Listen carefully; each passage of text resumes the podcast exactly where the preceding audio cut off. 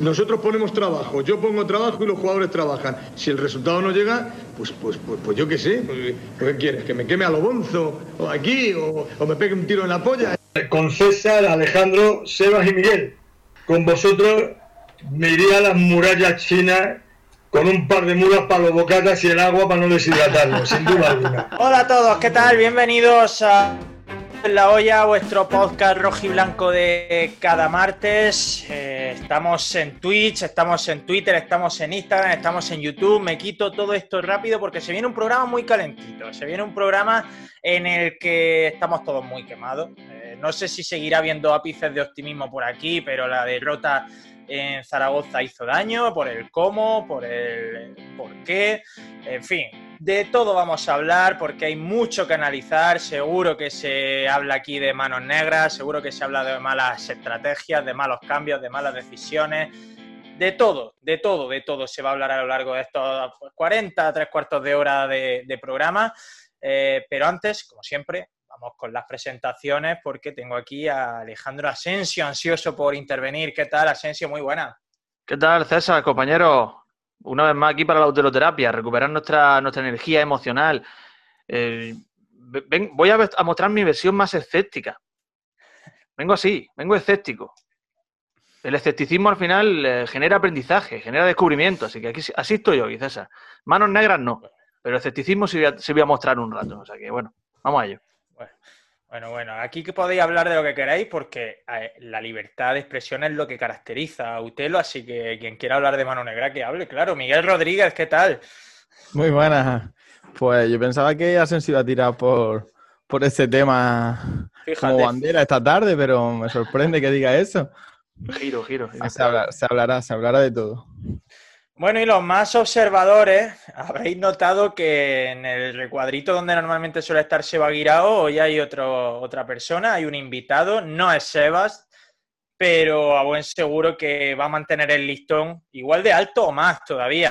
Es Paco Gregorio, periodista, jefe de deporte de Diario de Almería, que tenía ganas de estar en Utelo y pues lo hemos invitado. Si es que las cosas son así, Paco, ¿qué tal? Muy buenas tardes, sí, la verdad que ya tenía ganas de aparecer por aquí porque además creo que hace poco entrevistaba ya a, a, a un poco al creador de, de, de o el motivante de, de vuestro podcast. Sí, sí. Y, y, he de decir que en aquella época, eh, de aquella yo estaba en La Voz de Almería y, y, y el interlocutor de aquella famosa frase de Duque fue Cheva Fernández y llegó a la redacción hundido y estuvimos de cachondeo como, no sé si dos o tres temporadas con aquella frase. o sea que, fíjate, pues fíjate, Paco, que Duque... Donde, Duque nos, Duque nos, dijo que fue uno de los hermanos del Pino al que se dirigió en esa frase. No, no, no. Aquel día, Luque, no le, le, fallaría la memoria, pero yo te puedo decir que fue a Chema directamente. Además, si es que eh, se dirige a él, creo que en un momento determinado dice Chema, y, incluso. Eh, allí estaba también Miguel del Pino, eh, pero no, no, era, era Chema 100% seguro. Eso es un giro en la historia porque nosotros ya estábamos culpando o agradeciendo a, a Del Pino que, que, generase o provocase aquella frase que luego nos llevó a nosotros a crear este podcast y que ahora tenemos que, tenemos que rehacer todo, César. Chema Fernández sí, está detrás. Podéis, podéis llamar a Chema, que, que, sigue en la federación, me parece que de secretario, colabora con nosotros en el diario también a nivel de opinión de vez en cuando y él os puede contar toda la peripecia aquella, de aquel día. Pues bueno, pues está bien, está bien ir recabando versiones sobre lo que ocurrió aquel día. Ya tenemos las dos partes, la parte de la prensa y la parte de, del entrevistado. ¿eh? Eh, Paco, te has sumado una buena semana en un tiro en la olla, ¿eh? está la cosa calentita. Pues sí, de hecho, hoy lunes a esta hora no sabemos si mañana que vuelve el equipo a los entrenamientos después de la jornada de descanso de hoy va a estar José Gómez dirigiendo la sesión o si por el contrario Turquí eh, a Turquía se le ha agotado la paciencia y, y ha optado finalmente por, por, una sustitución en el banquillo. Eso te iba a preguntar, porque nosotros siempre alardeamos de no tener contactos, ni fuentes, ni informaciones privilegiadas. Tú sí te manejas por el mundillo, ¿tú qué sabes ahora mismo de ese tema? Mira, si te digo la verdad, a nivel de contacto y, y, y de influencia o de informaciones hoy en día en el club, si algún periodista de Almería te dice que las tiene, te mentiría, porque todo se cocina, como bien sabéis, desde Arabia Saudí, y aquí quien te puede decir algo, que bien puede ser Mohamed El Asi o Joao González, son piedras, es decir, no, no filtran nada. pero sí que es cierto que hasta donde yo sé, que hoy había bastante nerviosismo en el club por la derrota en Zaragoza y que hay como dos corrientes, ¿no? Hasta el momento a Gómez lo ha sostenido el propio Joao González, que es quien sugiere su nombre para que viniera el año pasado, y Mohamed El Asi, que todos los informes que manda puntualmente a Turquía han sido positivos. Y luego hay un tercer componente, o una tercera persona que, mucha, que muy poca gente conoce, la, eh, digamos una figura en la sombra de cuál es su función ahí dentro, que es Mohamed Abel. Este hombre está en todos los entrenamientos de la Almería y tiene hilo directo con Turki, se fía mucho Turki de lo que a él le diga. Hasta el momento ha tenido mucha, eh, muy buen feeling con José Gómez. No sé si ese feeling ya se habrá roto, pero el propio entrenador, a mí me dijo en una entrevista meses, eh, me lo reconoció, que eh, en el anterior, el anterior crisis que hubo, que estuvo al borde de, también de la picota en la primera vuelta, eh, no lo llegaron a destituir porque los informes eran buenos, eran positivos y sobre todo por el apoyo que, le dio en esos instantes Mohamed Adel. Bueno, yo no sé si se abre el turno ya de debate, César, supongo que sí. En mi, en mi caso... En mi caso espero que no, espero que eh, Mohamed Adel eh, todavía mantenga la confianza en Pepe Gómez porque me parecería absolutamente descabellado a esta altura de la temporada cambiar de entrenador. Mm, más aún cuando ya parece que tenemos claro cuál es el objetivo nuevo. Ya yo creo que que el ascenso directo prácticamente no hemos caído de, la burra ya, los, que todavía creíamos en él. Así que ahora, bueno, vamos a darle la oportunidad a un entrenador que conoce el equipo y que parece, da la sensación de que la plantilla está con él, de que afronte, eh, afronte el playoff ya sabiendo que es su objetivo real ahora mismo. Sí, eh, yo quería preguntar, eh, vamos a entrar en debate enseguida, pero no siempre tenemos aquí a una persona que diariamente está cerca de los jugadores y del entrenador. Eh, es verdad que el, equipo no ha vuelto todavía esta semana, Paco, a, los entrenamientos, pero bueno, hasta el viernes pasado que la situación seguía siendo de crisis en, cuanto al resultado al menos y casi en lo clasificatorio igual. ¿Qué sensaciones había en el anexo? Es decir, eh, tú has vivido, tú tienes mil tiros dados, tú sabes cuando un entrenador tiene la confianza de la plantilla o no la tiene, cuando los jugadores están más vagos, están más activos, ¿tú qué, percibías en el anexo? Pues mira, yo llevo en esto, empecé, fíjate, siguiendo la actualidad de Almería en la liguilla ascenso famosa con Madrid B, Español B y Pontevedra. Desde entonces, fíjate si ha llovido, aunque Almería no lleva mucho. Calculo que son 800 partidos los que habré visto y, habré presenciado unos 2.800 entrenamientos. Hace poco hice la cuenta.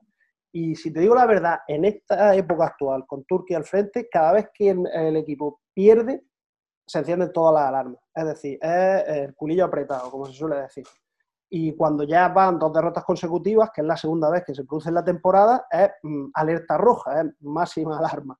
Por eso yo a, hora de ahora mismo no sabría decirte si mañana Gómez dirigirá al equipo. Yo confío en que sí, espero que sí, por una sencilla razón, y es que el lunes viene el español y como apuntaba antes Asensio, eh, en la directiva o quien dirige el club ya sabe que prácticamente es una utopía lograr el ascenso directo y tienen que rearmarse para ese playoff. Y puede que le dieran ese margen mm, de, de, recibir al español para ver si por una vez se le, se le gana un equipo mm, de los de la parte alta y eh, se logra cambiar esa dinámica en ese sentido y logran rearmar al equipo, también teniendo en cuenta que, a Gómez le han afectado mucho las, las controvertidas decisiones del VAR en las últimas jornadas, que es una cosa que tampoco podemos ocultar.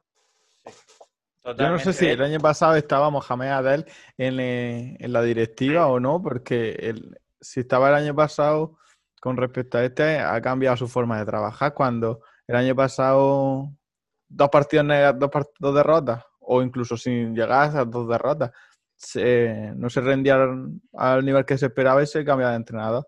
Eso yo pienso que habrá hecho modificar la forma de pensar y ver que no fue el camino. Cambiar de, punto de vista. Adel en realidad, no sé si siquiera si, si, si en la mm, directiva figura será como vocal. En realidad es una especie de figura de enlace entre eh, el propio Mohamed El Asi y Turki, pero sí que me han dicho, y me lo reconocía el propio eh, Joao Gómez, que, que, lo que él dice del día a día lo tiene muy en cuenta Turki, porque claro, dirigiendo a un equipo desde 5.000 kilómetros te tienes que fiar mucho de lo que te dicen tus colaboradores más cercanos.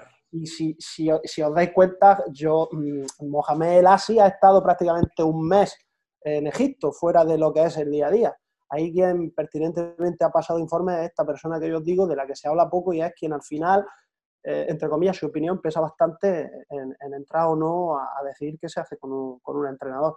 Y yo digo algo, a esta hora del día yo no me mojaría ni porque sí ni porque no, porque es, un poco imprevisible lo que, lo, que, lo que pueda ocurrir. Si me pedís mi, mi opinión, mm, y pese a que el cuerpo nos pida hoy, después de lo visto ayer, una reacción en caliente, yo le daría, por lo que he expuesto antes, una jornada más, porque al fin y al cabo ya ese objetivo que a mi juicio era también añadirle una presión innecesaria al equipo desde la primera jornada de ascenso directo, ya es prácticamente irrealizable, salvo catástrofe mayor de Español y Mallorca, con lo cual hay que ahora centrarse en no llegar derrotado al playoff, que es como se llegó la temporada pasada. Sí, derrotado en todos los aspectos, en el anímico, futbolístico y físico, porque a Almería le pasaron por encima en el playoff. Déjame, Paco, eh, vamos a entrar ya a hablar del partido y para ello voy a leer el primer párrafo de la crónica que ha hecho en el diario de Almería. Va a parecer excesivamente adulador, ya lo sé, pero que conste que cuando no me gusta algo del diario de Almería también le hablo a Paco por privado y se lo digo, pero es que esto sí me gusta. esto me gustó, me gustó cómo empieza Paco que dice, el Almería volvió a fallar en una cita imprescindible y cada vez se hace más difícil defender la gestión de José Gómez, cuyo equipo no ha estado a la altura cuando más necesitaba dar un golpe en la mesa, unas veces por cuestiones arbitrales, que tal vez camuflasen en demasía tendencias ya peligrosas, y otras por incapacidad manifiesta. Lo cierto es que no ha sacado la personalidad de un equipo confeccionado para subir a primera.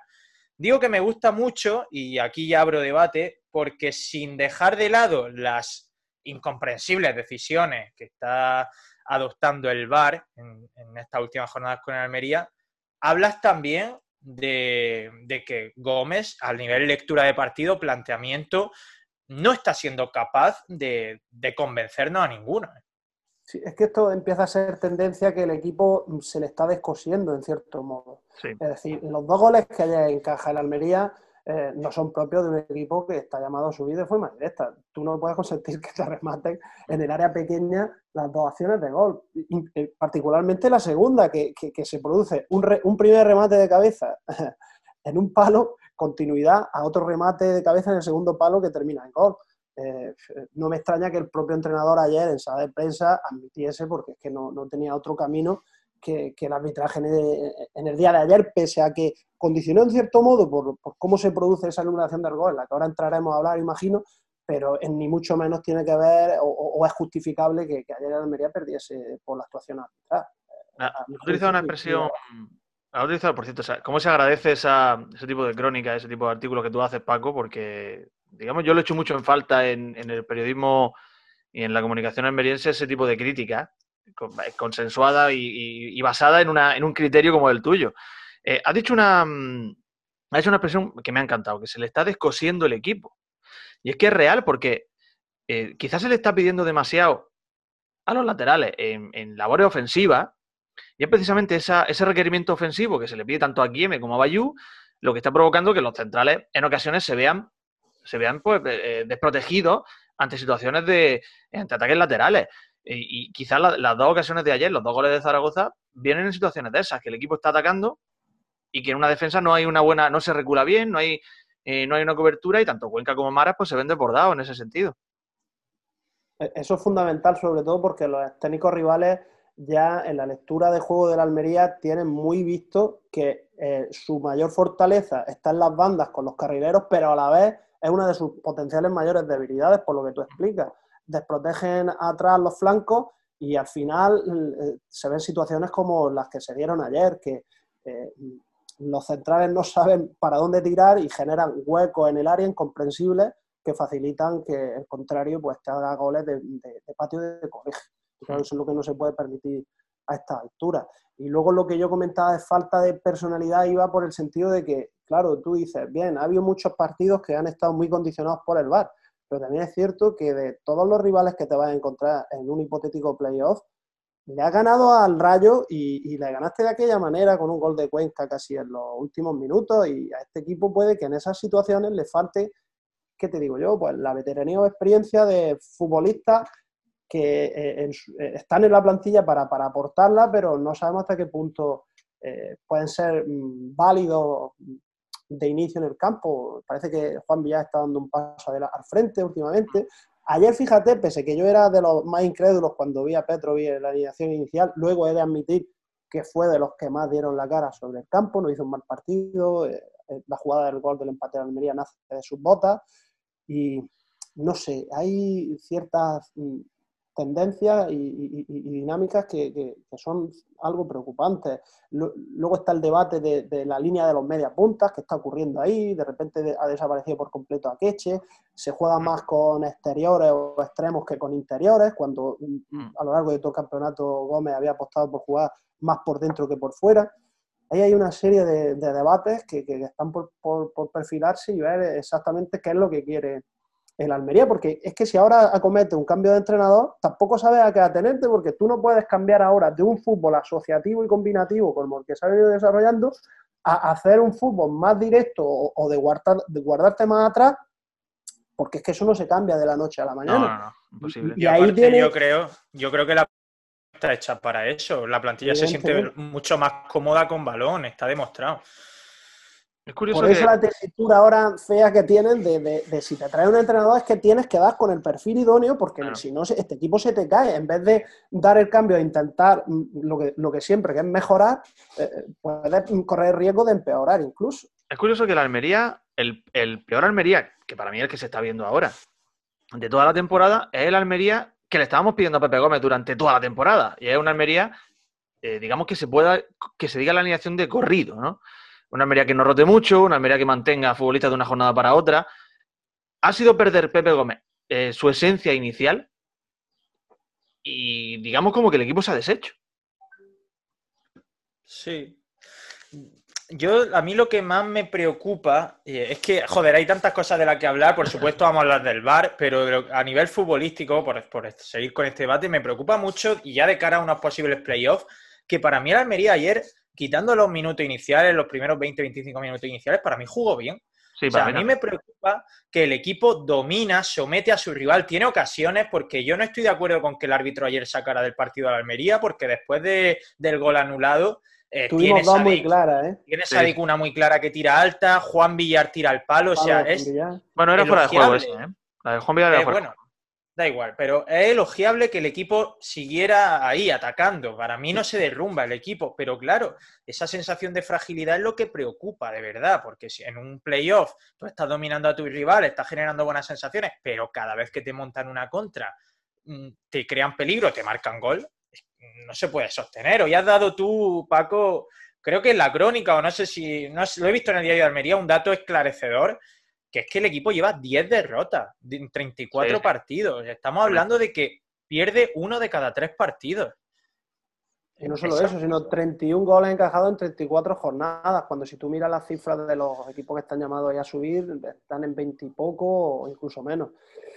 Eso habla de una dinámica que es la manta corta, la manta larga o la manta corta. Lo que decía antes Asensio de, de los laterales cuando suben, los carrileros cuando suben, que no tienen cobertura suficiente en la parte de atrás son ya cosas que, claro, cuando los técnicos rivales conocen esas tendencias, las explotan. Y, a nosotros nos ha estallado en la cara en una fase del campeonato que es la decisiva, la, zona de Luis Aragonés, los 10 últimas jornadas de, la competición, que ahí es donde se juegan las habichuelas.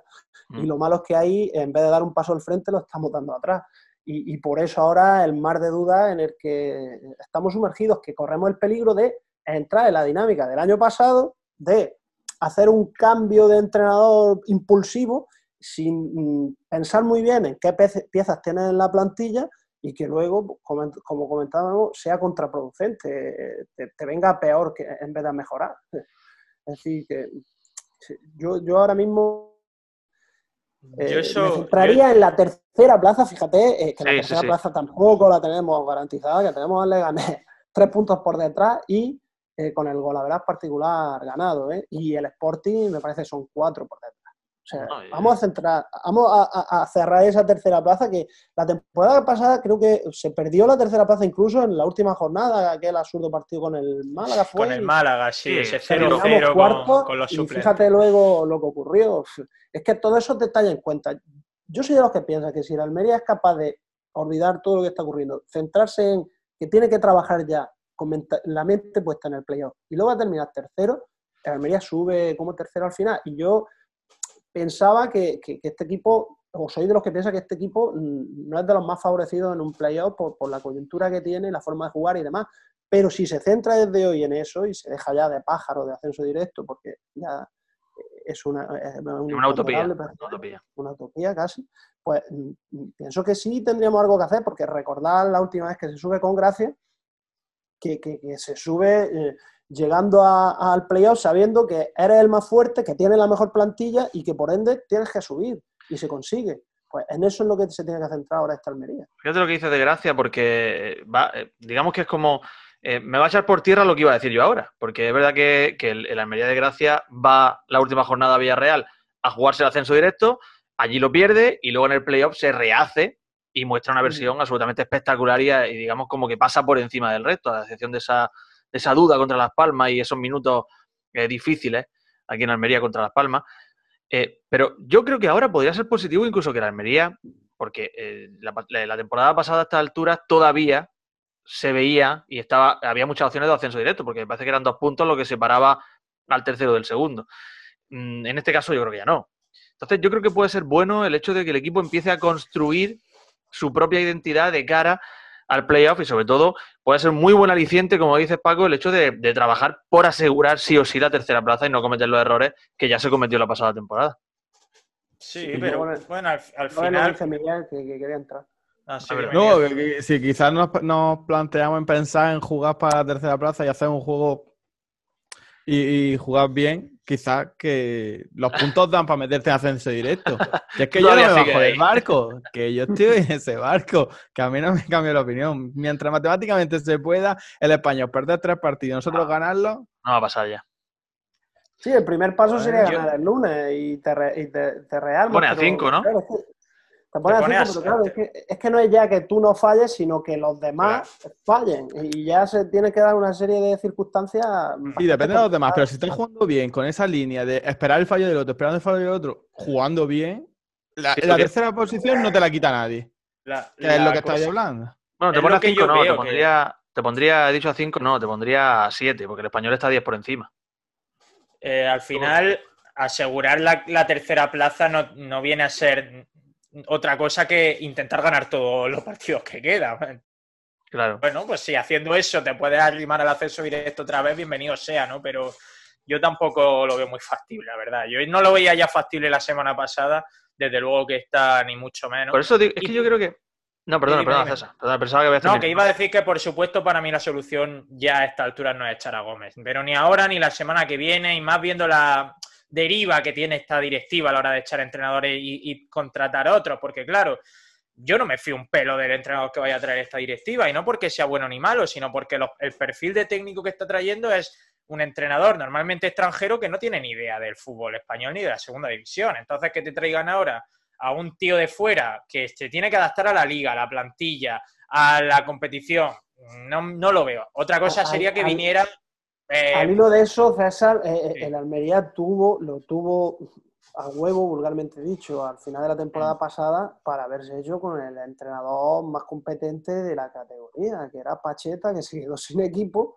Y fíjate ahora el trabajo que está haciendo con el Huesca. Mm. Yo fui de los que creyó que como mm, a Gómez le habían traído un poco de salvavidas en el playoff y no había funcionado, se iba a prescindir de él y, y iban a apostar de verdad por la experiencia en la categoría de un tipo que conoce el fútbol español eh, y particularmente la segunda división y que acaba de tener un éxito rotundo con un equipo hecho de aquella manera al que acabó subiendo a primera estando un, minuto creo metido en zona de, de, ascenso y vamos y, luego el trabajo que está haciendo. Yo me quedé bastante sorprendido pero es verdad lo que apunta es que es un melón por abrir a quién te pueden traer ahora puede que te traigan al enésimo portugués o, quién sabe, o, a Arguti 2.0. Es que no, puedes saber eh, por dónde van a asomar. Claro, eh, yo por eso digo, y al final, por lo que estoy percibiendo, Gómez sigue contando con el respaldo de la plantilla. Yo al equipo lo veo dar la cara, lo veo que se va jodido por una derrota. Eh, no sé, otra cosa sería que hubiera una fractura o que se viera un mal ambiente. Ahí diría, mira, esto está siendo ya contraproducente. Pero yo, con los condicionantes, los ingredientes que sigo viendo, ya mantendría Gómez. Y lo peor que nos puede pasar ya es estar en el playoff. Yo dudo ya que quedemos séptimo o octavo. Discurso del famoso respeto le, ganó mucho adeptos al propio Gómez dentro de la plantilla, porque los jugadores vieron que salió a dar la cara por ellos en un momento muy complicado. Y quizá que también, eh, y esto no sé cómo exponerlo, pero le haya aumentado artificialmente eh, la estancia en, el Almería, porque eh, el ruido de sable no viene, no viene solo de, la derrota en Zaragoza, ya, ya viene de jornadas anteriores y, aquella salida a, pedir respeto por el trabajo que se estaba realizando y el apoyo que recibió no solo de los jugadores, sino de toda la masa social prácticamente de, la Almería, eh, generó mucha simpatía hacia la figura de Gómez y claro, eso genera también dudas en la propiedad para cometer una decisión drástica eh, como la hacía sin pensarlo la temporada pasada. Además, tenemos claro que, Pepe Gómez ya ha demostrado de largo que es un entrenador experimentado para el playoff, ¿verdad?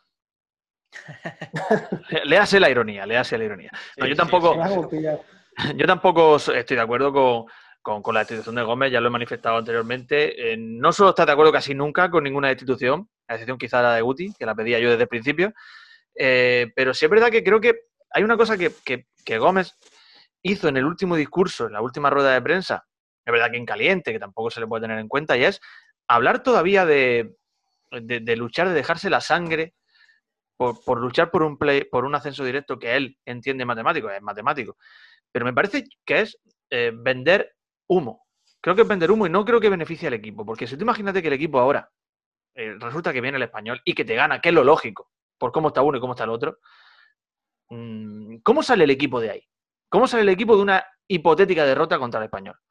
Yo creo que saldría muy tocado. A mí, a mí hoy una persona dentro del club mm, que viajó ayer con el equipo me ha dicho que y volvemos a, lo de la fuente de antes que decía al principio, fíjate, hoy podemos tirar de Estoy pensando en Umar Sadik, Paco. O sea, con eso te digo todo. No, Umar Sadik no nos vale el comentario, no, no, no nos parece eh, eh, va, por el mister, por lo del tema del discurso de la sangre y demás. A mí me han dicho que ayer fue la rueda de prensa que más cabizbajo se le vio al mister a la hora de afrontarla, de que eh, llegó prácticamente hundido a la sala de prensa.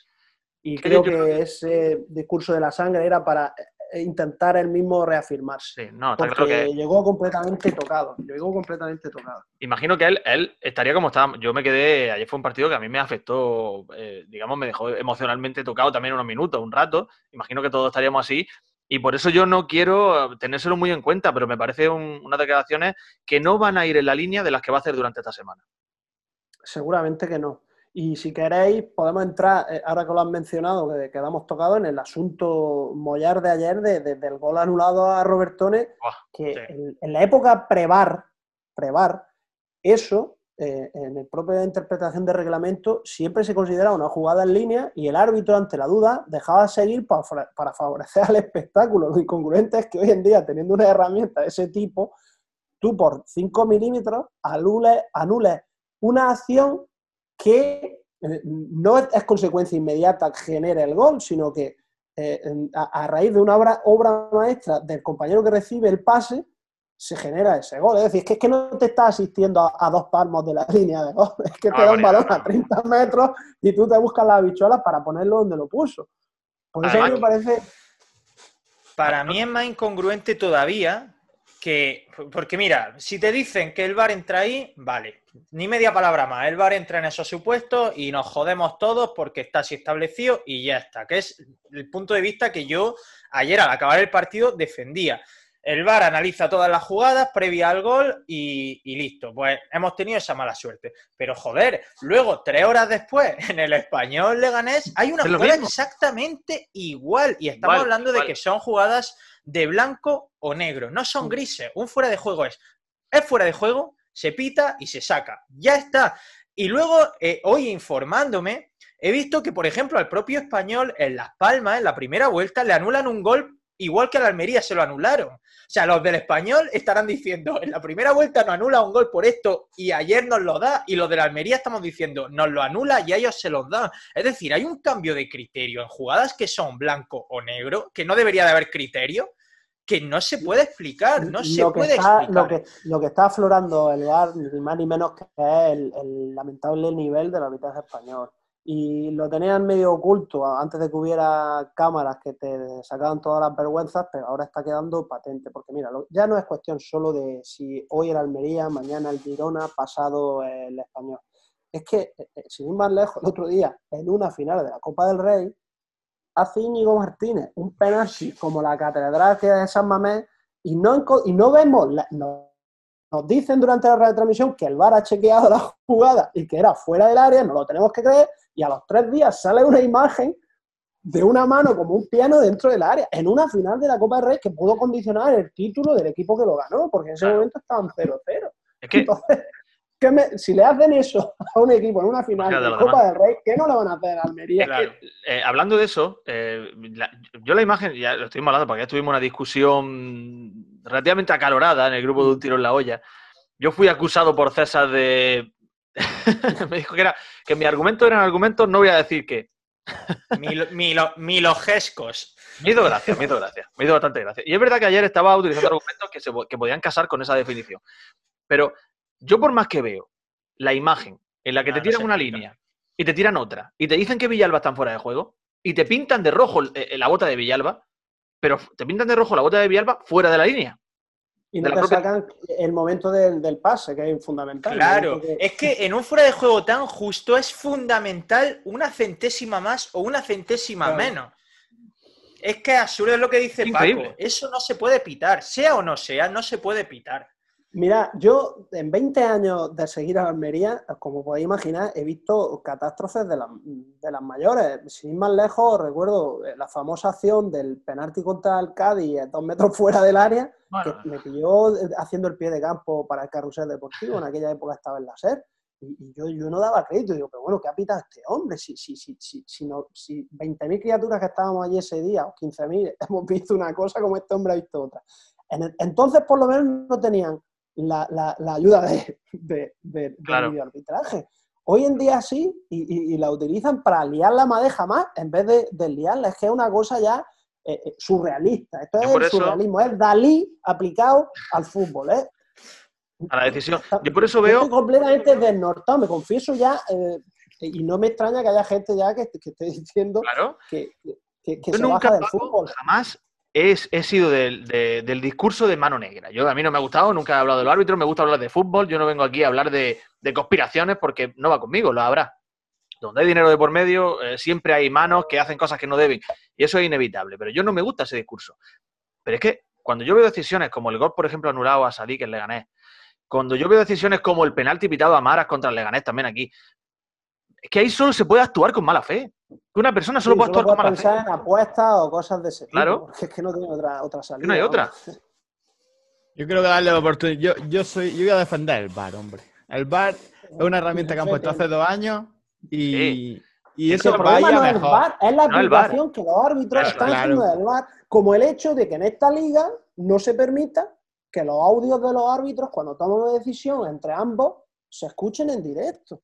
Pues son de las cosas, esas cosas que llegarán dentro de poco a ir modificando la aplicación de las tecnologías. Yo creo que, que esto es el inicio, está todavía en pañales y se están, se están mostrando las carencias que se están teniendo, que, han tenido toda la vida, que, que, es verdad que como pasaba en tal sitio, en cual sitio, pues no nos veíamos reflejados que nos afectaran a tanto. Hoy en día, como queda tan palpable con tantos vídeos, tantos audios, tantas redes sociales, que un penalti en, contra el español o una, la, la, jugada del español yo no lo hubiera visto en otras ocasiones.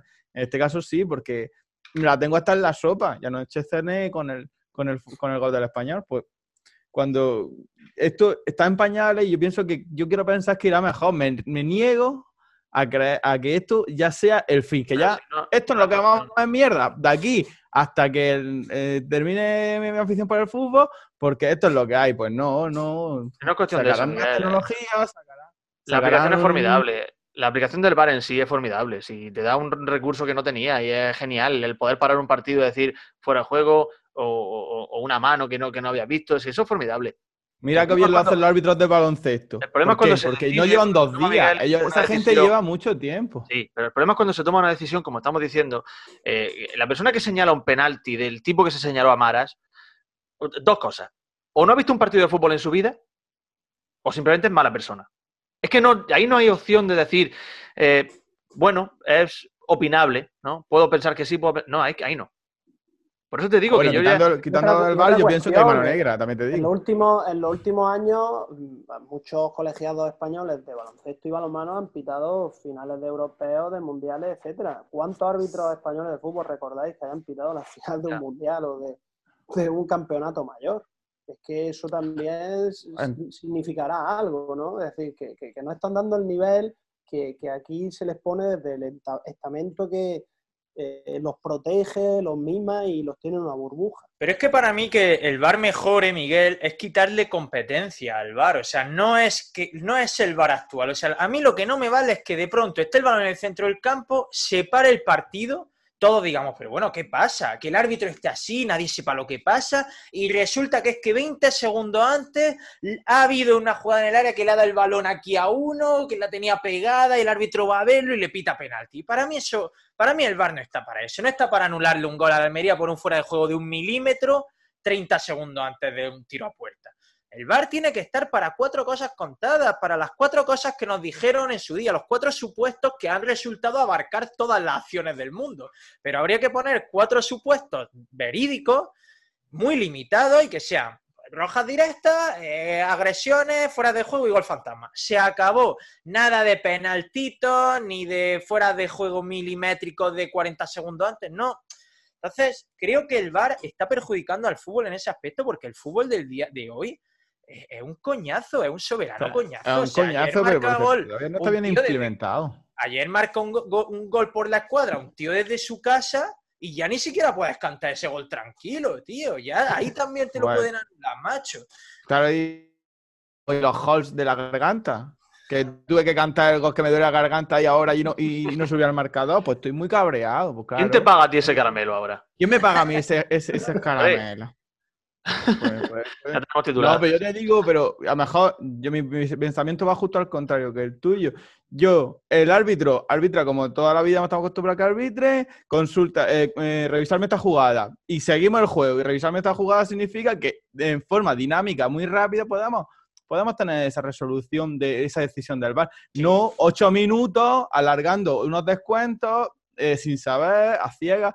Pues claro, sí, son cosas que mejorables, pero pero claro, es que, el árbitro tenga más recursos en, posibilidades de, decir, una, tengo duda en, este, en, este, en esta caída en el área y que, y que sea más justo porque realmente que no, no entra el VAR en penaltitos porque eso es... Eh, eso es que Revisadme esta jugada, Miguel, es lo que pasó entre Mara y Bustinza. Revisadme esta jugada y te pitan ese penalti. Ayer en el clásico, que está ahora tan, tan de moda, la de Brayway, revisadme esta jugada y te pitan esa vergüenza, a lo mejor. Joder, el bar no puede entrar en esas tonterías, tío. Es que no puede. Es que.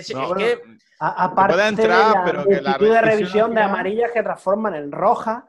Eh, cuando el árbitro ve eh, repetida la acción y, a cámara lenta una acción que en vivo, la, y aunque la haya visto a un palmo, evidentemente la interpreta de otro modo, porque no es lo mismo el fútbol jugado de contacto en ese instante que visto repetido con desde cuatro Ahí, eh, distintas y parado y demás. Claro, así todas serían rojas. La de Rubén Pérez Alazo, sin ir más lejos, que la transformó en roja.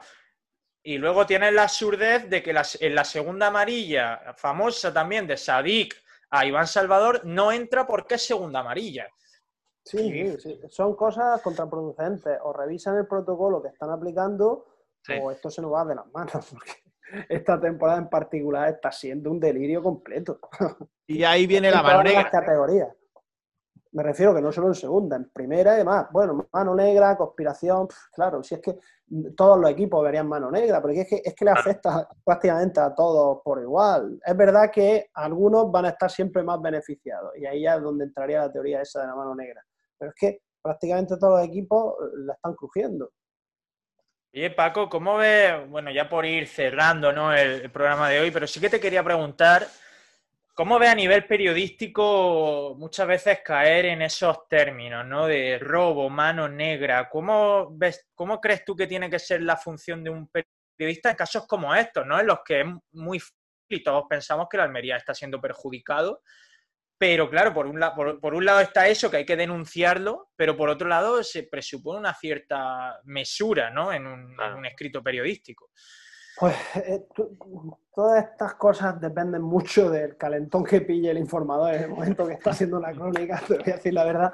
Y pero también te aseguro que, que son términos que proceden de, de, un periodismo un, pelín rancio, de, otra época, casi en blanco y negro, eh, y, y, que son expresiones que hoy en día, por fortuna, eh, la gente nueva que está llegando al periodismo deportivo está empezando a desterrar, incorporando otro vocabulario, otro lenguaje eh, más rico, más diverso. Eh, algunos de los dinosaurios de esto le, os llaman panenquita, me parece que es. Yo, yo, estoy ahí entre, entre las dos aguas, estoy entre los panencas y un poco los dinosaurios, porque me ha pillado una generación intermedia. Pero a lo mejor una, cosa intermedia sería lo más acorde, ni, ni, los términos de, de, de, de, época de Mari Castaña, que se abusaba mucho de los famosos robos, atracos por cualquier circunstancia, ni, ni a lo mejor tampoco llegado a un extremo ya de explicar el fútbol que el lector o el oyente o el televidente ni se entera de los términos que se están utilizando, porque hoy en día pones la televisión o, cualquier podcast y, escuchas términos y dices, joder, voy a coger el diccionario, el diccionario tampoco está. y hay gente que, eh, sí, pues se tiene que hablar para, para, una gran mayoría o una gran minoría, según lo que, lo que pretendas, pero sí es verdad que a veces perdemos a, los seguidores utilizando términos que, que, ni siquiera conocen o no han escuchado nunca. Fíjate que... No sé si me he ido por la rama, ¿eh? Pero no, no, no, pero justo en base a eso intentar acercar los tecnicismos, esos aspectos más, más técnicos a los lectores, se me ha venido a la cabeza Aaron Martínez, que ha estado aquí varias veces con nosotros y que ha fichado para las redes sociales del Diario de Almería para analizar esos los partidos, supongo que un poco con ese fin, ¿no? de otorgar riqueza eh, En, el día de hoy, el que no está en, el mundo actual mm, se lo lleva la ola. Y, yo he observado, después de 20 años dedicado a la profesión, mm, yo me he comido todo este reciclaje, es decir, pensar, y esto fue antes de ayer, yo empecé en 2001 en la redacción de La Voz de Almería y allí funcionaba bien un simple email, un simple correo electrónico. Tú no podías pedirle a la gente, oye, mándame un correo eh, con la alineación del Olula Marmon Macael, que yo aquí te lo pico y tal. Teníamos que estar todos con el teléfono aquí enganchado, llamando al delegado de turno para coger la crónica. Y esto te estoy hablando de hace 20 años. en 20 años hemos pasado de eso tan rústico a prácticamente que cuando eh, pita el árbitro al final allá en la Romareda, a los cinco minutos yo estoy subiendo la crónica porque sabes que si tardas 10 o 20 ya pierdes la posibilidad de lectura de un montón de gente que se decantaría por otras opciones. Entonces esto para el periodista lo pone, te pone en una tesitura bastante complicada porque a veces es imposible hacer un análisis reposado de un partido que acabas de ver y no has podido rumiar que tienes que subir eh, prácticamente al instante. Eso genera que muchas veces las crónicas sean muy lineales, muy cronológicas. Otras veces, pues si has podido, porque el partido te lo ha permitido y te ha dado un poco de tregua mientras estás comentando en Twitter, mientras estás perfilando en la web la crónica, mm, cogiendo la foto eh, y demás, mm, sí te permite algo más de, análisis, pero ya os digo que, ahora mismo está la cosa en un punto que no sabes por dónde tirar.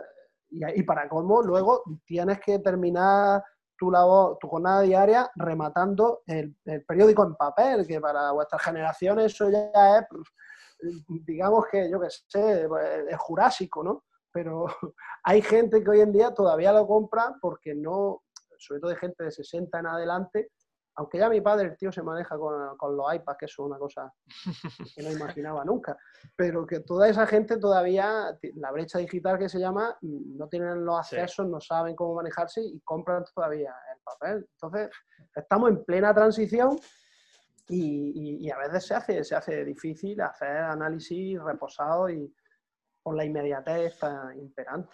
Entonces, para el análisis reposado, entonces el papel, ¿no? Y para el, clickbait, la... a, veces ni, a veces el papel ni te, ni te consiente eso, Miguel. ¿Por qué? Por ejemplo, el, te voy a poner un ejemplo. El lunes jugamos a las 9 de la noche.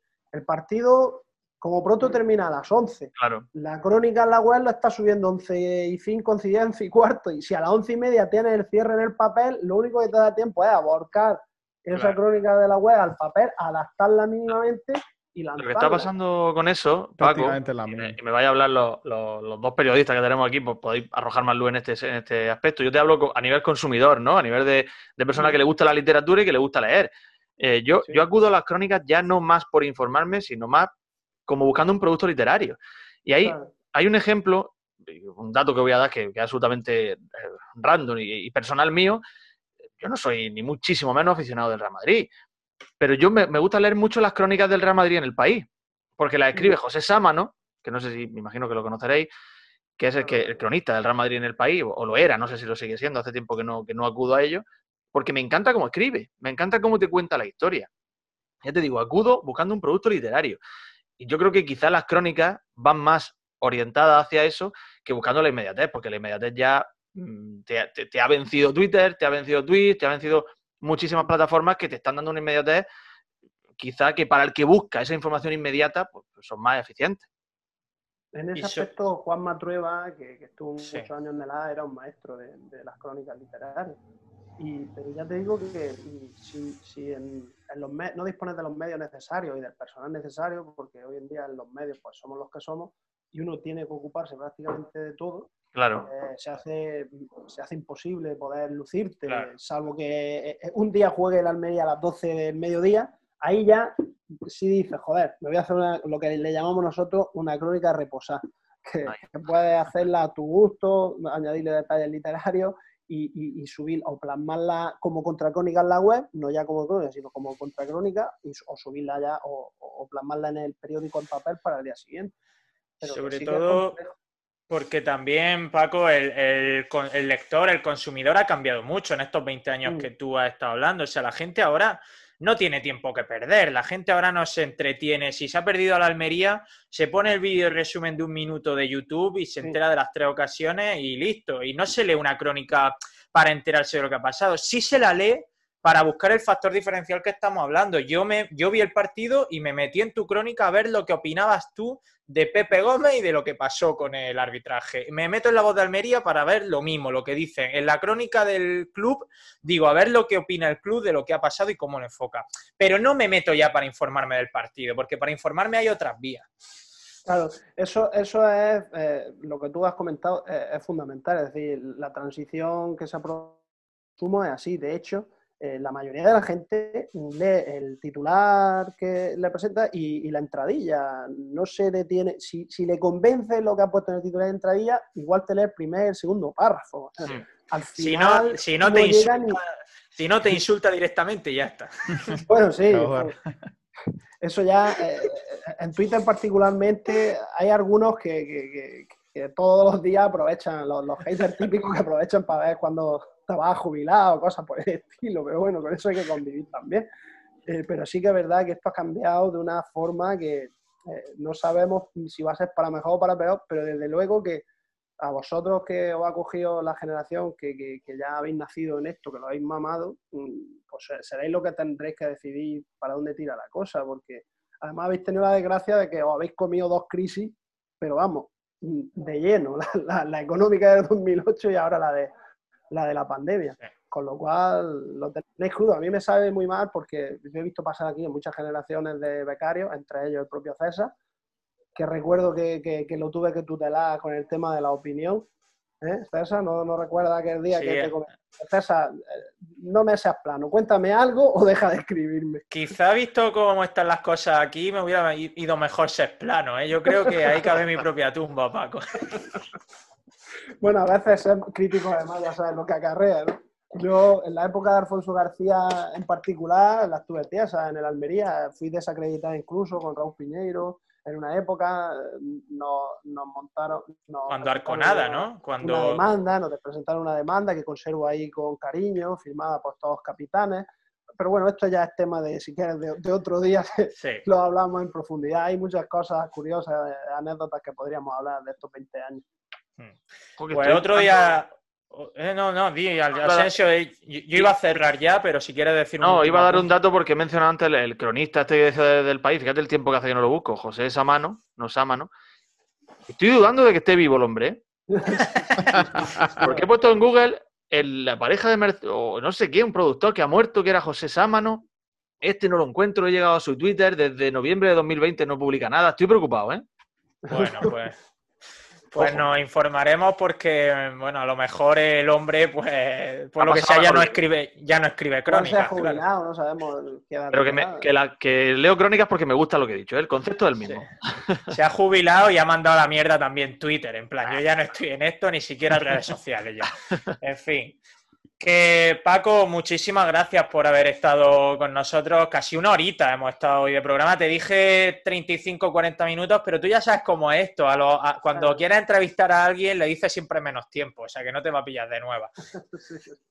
Estamos acostumbrados. Además, ha sido un rato entretenido, o sea que el tiempo así no, no pasa en balde. A ver si te pasa otro día por aquí y seguimos hablando, que tienes mucho que contar, como ha quedado claro. Sí, ya os contaré alguna batallita de, de abuelos cebolleta que veo en camino de empezar a hacer. un abrazo, Paco. Una pena no eh, poder disfrutar de tu zurda en un campo de fútbol, Paco, ¿eh? Sí. Bueno, de esas también te podría contar algunas. Dos trenes dejé pasar. A fuerza de uno dejé pasar dos trenes, fíjate tú. Pero bueno, eso ya es también cuestión de, de hablarlo un día. Pues sí, pues sí, lo hablaremos todo, porque volverá Paco Gregorio. Eh, Miguel Rodríguez, muchas gracias por este ratito. Muy tranquilo te he visto hoy, eh, Miguel, que lo sepas. Sí, sí, necesitaba que me increparais más y, estaba ahí muy comedido aquí con Paco delante. Pero bueno, eh, un ratito súper entretenido. Yo me quedo con las ganas de que estuviera dos más, mirar el reloj y digo, carajo, a las cinco y media ya. Se me ha pasado volando, me hubiera quedado dos horas más vamos, A, intentar subir el programa este mismo lunes. Solo tú, oyente, sabrás si lo hemos conseguido o no. Si estás escuchándolo el lunes, pues será que sí. Y si no, pues será el martes. Eh, Asensio, eh, hablamos porque haremos algo en Twitch esta semana también. Ya, ya iremos pensando el qué. Vale, de, hecho, decir que, yo ya he puesto un tweet en el perfil de Utelo diciendo que el programa está en el horno, así que ya me he comprometido, tengo que hacerlo. De hecho, ya está en el horno, ¿eh? Ya está siendo horneado, ¿eh? Un placer. La verdad que hablar con Paco es una maravilla, estás con vosotros también y era la autoterapia que todos necesitábamos. Traía puesto yo aquí eh, un montón de argumentos para, hablar de mi escepticismo. No he mencionado ninguno. O sea, al final no hemos hablado de, prácticamente de, eh, de, Robertone, no hemos hablado eh, de, todos los argumentos que decíamos algunos para defender lo que está provocando el, arbitraje sobre la Almería. Pero bueno, salimos más contentos y más tranquilos, que es lo importante.